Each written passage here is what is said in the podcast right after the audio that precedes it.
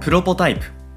この番組は音声編集システムへの100の新機能リリースまでの過程をお届けする開発連動型ポッドキャストになるはずだった番組ですがなぜか開発は一つも進みません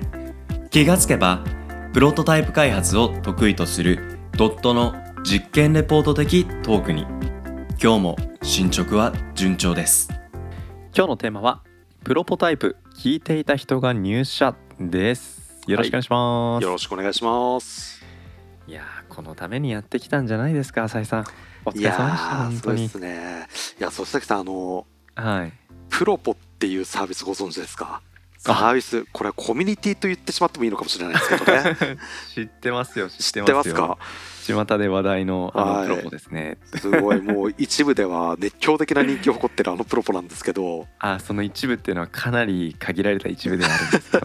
ど手前味噌で申し訳ありませんいやいや、でもやっぱりこれ、うんね、うん長くプロポタイプという番組を我々続けてますけど、ねはいぶっちゃけね、あの、視聴数っていうところでうは、ん、うん、まあちょっとと寂しい数字ではあるんですけど、うんうんうんうん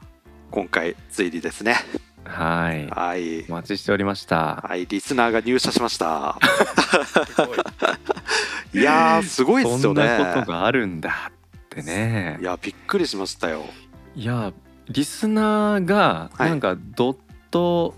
に興味を持つぐらいの、なんかうん Facebook アカウントフォローしましたみたいなはいはいはいぐらいはうんもちろん期待してましたよ。はいはいはだけどリスナーが入社ってやばくないですか、いいややばいですよこれこのこの回を聞いてるかどうかさすがにちょっと分かんないですけどうん、うんいや正気かって思いましたもんねうんいやほんとそうですねちょっとなんか責任感じてきちゃいましたもん。いや本当になんか何喋ってたっけなってもう最初の頃のやつ自分で覚えてないので、うんうんうんうん、ねえそういやー入社おめでとうございますっていう言葉をなんかちょっとこっぱずかしく社外の僕が なんか話してるのもおかしな話ですけれども、うんいやでも入社前にねプロポタイプ聞いてでそれうでなんですよねうん入社したいって気持ちになってどどういう経緯だったのかちょっと簡単にそうですシェアねしてあもらえのますか。うんまあ、あんまり個人情報にならない程度に言うとですねうんもともうんと実はエンジニアじゃなかったんですよね違うんですかそうなんですよあら他あ業らあら種の営業職だったかなへえ。をやっていてであのまあその方はすごいなと思うのははい。まあ他業種なので社内でシステム開発とかやってない実務経験はないじゃないですかそうですね。でもなんかあの社内でまあとある課題があって、うんその前職の時にでそれをなんかシステムこんなのがあったら解決できるんじゃないかっていううん発想からちょっと自分でプログラミング勉強してやってみようかと、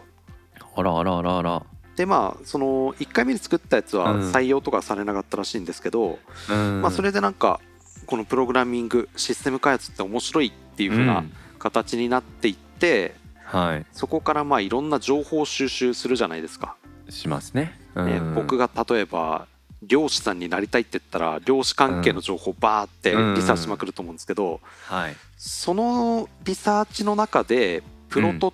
プロポタイプが引っかかったらしいんですよね、いやすごいなどこでどうやったら引っかかんだろう。なんかあの営業職だったので車運転する時間っていうのがすごい長かったらしいんですよああなるほど。うんでその時に運転しながら聞ける、あうんうん。ポッドキャストなんかないのかなっ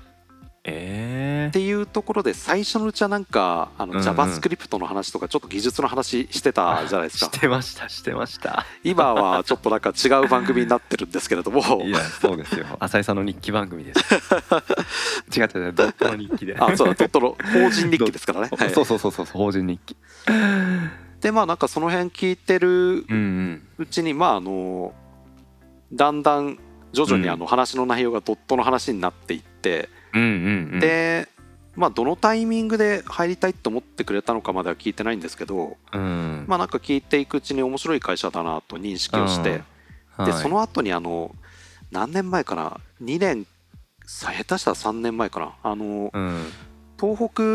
北福島県でですね、ううんちの清水、えー CTO の清水が所属しているオーガナイザーを務めていうるん GDG という Google のはいテクノロジーの、えーコミュニティがあるんですけどはいはいはい。そのイベントを行ったんですよ、うんうんうんそれにどうやら参加したらしくてへえでなんかあのポッドキャスト聞いてたドットの人の、まあ主催っていうとちょっと違うんですけどまあうんイベントに参加してあはいここで働いてみたいなこの人と働いてみたいなっていうふうに感じて、ああなるほど、はいただその時まだ勉強を始めたばっかりみたいな形で、そっかそっかでこっからまたあのプロポタイプの話にうん、うん戻ってくるんですけど、あらあらあらうん途中からだんだん会社の話になってってるじゃないですか先ほど言ったあの法人日記、うん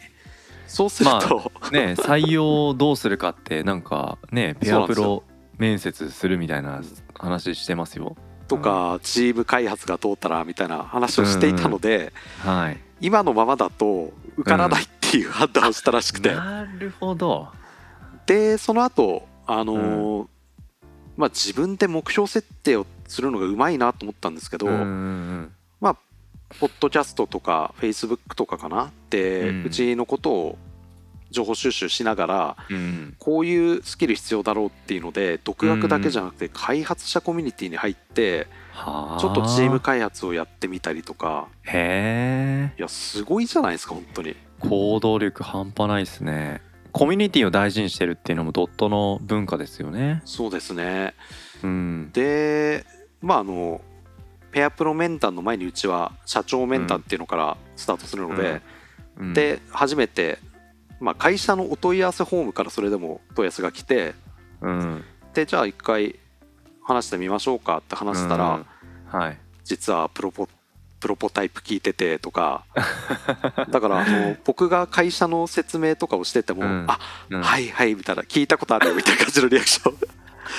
ンそう、うんこの生で聞間でいたみたいな感じそうなんですよのリアクションなんだこの間社内でちょっとズームで雑談してた時に「あれこの話って前しましたっけ?」とかって言ったら「ういんやあの話はされてないですけど、うんうんポッドキャストで聞きました」とかなんかこっぱずかしいなみたいなうんまあ話が早いっていうこそとうででいいじすゃないでねすか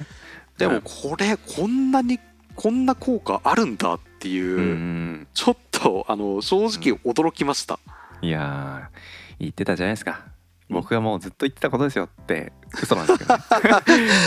いやーもうねこれ聞いてうるん会社の代表の方はですね、ぜひうんもうプロポ、うんプロポ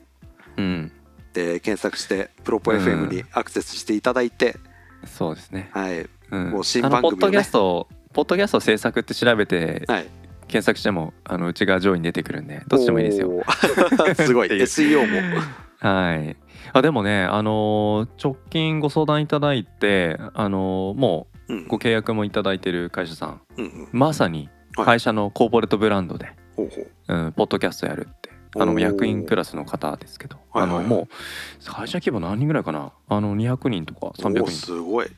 うん、で役員クラスの方がはいはあ社員いうんとかあの社風を、はいはあのー外に伝えていていうんで興味をちょっとでも持ってもらったりとか、うんまあ、働き方、うんその会社は、まあ、あのデザイン系の会社なんですけど、はいはいはい、まあ、デザイナーの働き方っていうところと、うんその先の、まあ、プロダクトデザインっていうところここに対する会社の、まあ、オープンな考え方をうんうんトップから現場からっていうのでいろんなテーマで話をしていきたいっていうのが結果ここの会社で自分もチャレンジしてみたいなっていう興味をうんうん少しずつ長い時間軸で誘発というか、ね、うん喚起していくっていうだからまさにプロポタイプがうんううんん、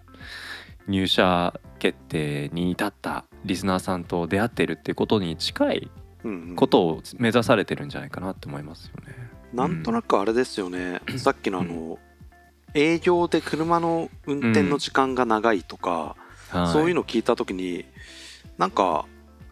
あの僕の中でポッドキャストってんどういう時に聞くんだろうっていうイメージがあまりなかったんですけうど、んうん確かに今あの北海道から東京とかっていう出張の形式をとってますけど、うんうん飛行機乗る前にあの、んダウンロードしといてうんでそれ聞きながらとか、あーうん移動うんうのんお供にってありなんだなっていうのはちょっと感じあまりしたでね。すね、うん音楽だとちょっともうなんか何度もリピートしちゃったしなみたいな、うんちょっとうんなんか変わり映えあるもので、ううんんっていうので僕もだから移動がないと結構聞く時間なかったりとかするんですようんね、うんでも電車の時はやっぱり聞いてたりうんうんそうそうそうそううんねそんな中でそうだペアプロの面接の話したのってエピソード24ですよ結構若いですねうん2020年4月なんでああなるほどうんいやーそんなに経ちますか、そうなんですよいやだから技術の話したのって本当に最初の12回ぐらいですよ ひどいひどいもんですね、いやいいんですよそうそうそうそういやーでもよくやってきましたね本当に、いやー長い、うん100何回目のうんエピソード今日のやつはそうだと思うんですけどはいいやーそんだけやっていくとただうんコンバージョン率で言ったら相当いいですよね多分うんうんうんまあコンバージョンっていうことに対してどれぐらい僕らがコストを出してるかっていう意味で 月月にいね、1回収録かするかしないかぐらいです、はい、そもそもコンバージョン設定をしてなかったですからね目標設定がなってないと思うと、今回入社された、ね、方の目標設定に我々見習わないといけないいですやーね。本当にうんいやでもなんか目標決めて、うんそこに対して今現状がうんなんかミートしてなくても時間軸とそこに対するプロセスを組んで、でしかるべきタイミングにねうんそういうコンタクトしてきてくれるっていう長い時間軸で考えるっていうこと、これはポッドキャストとうんうんその方の目標設定っていうのはすごいなんかアプローチが似てる気がしましたね。確かに、うんそうですねで、うんもう会社としても情報発信としてこんだけ長くやってると、うんあのもう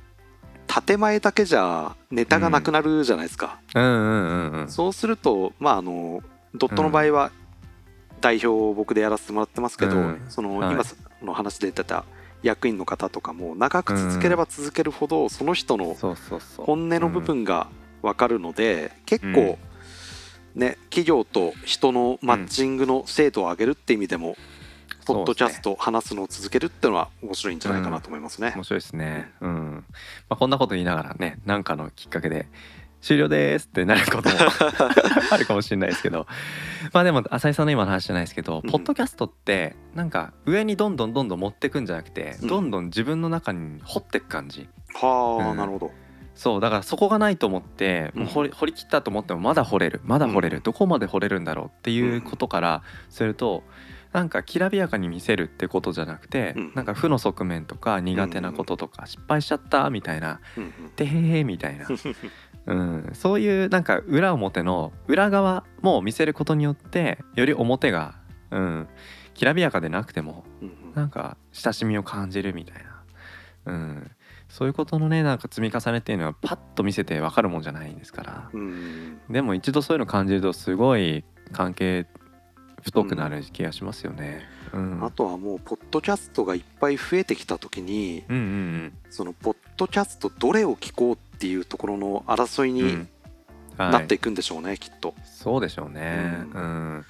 やっぱり耳も限界なんで、うんなんか100個200個って聞けないですようん1週間に56個聞けたらいい方なんじゃないですかう、んうんうんその中に入れるかどうかっていうのはねやっぱり運命ですけど、うんはいねえいやーなんかありがとうございます本当に続けてていよかったなっていううん、いや本 当に思いますけどまあまあなんかあの入社してくれる人をね増やすっていう目的の番組ではないので、そうですね。はい、引き続きあの浅井さんの日記あじゃなくてドットの法人日記を はいい、お届けしていきたいなと思います。はい、えー今日はプロポタイプ聞いた人が入社をお届けしました。ありがとうございました。ありがとうございました。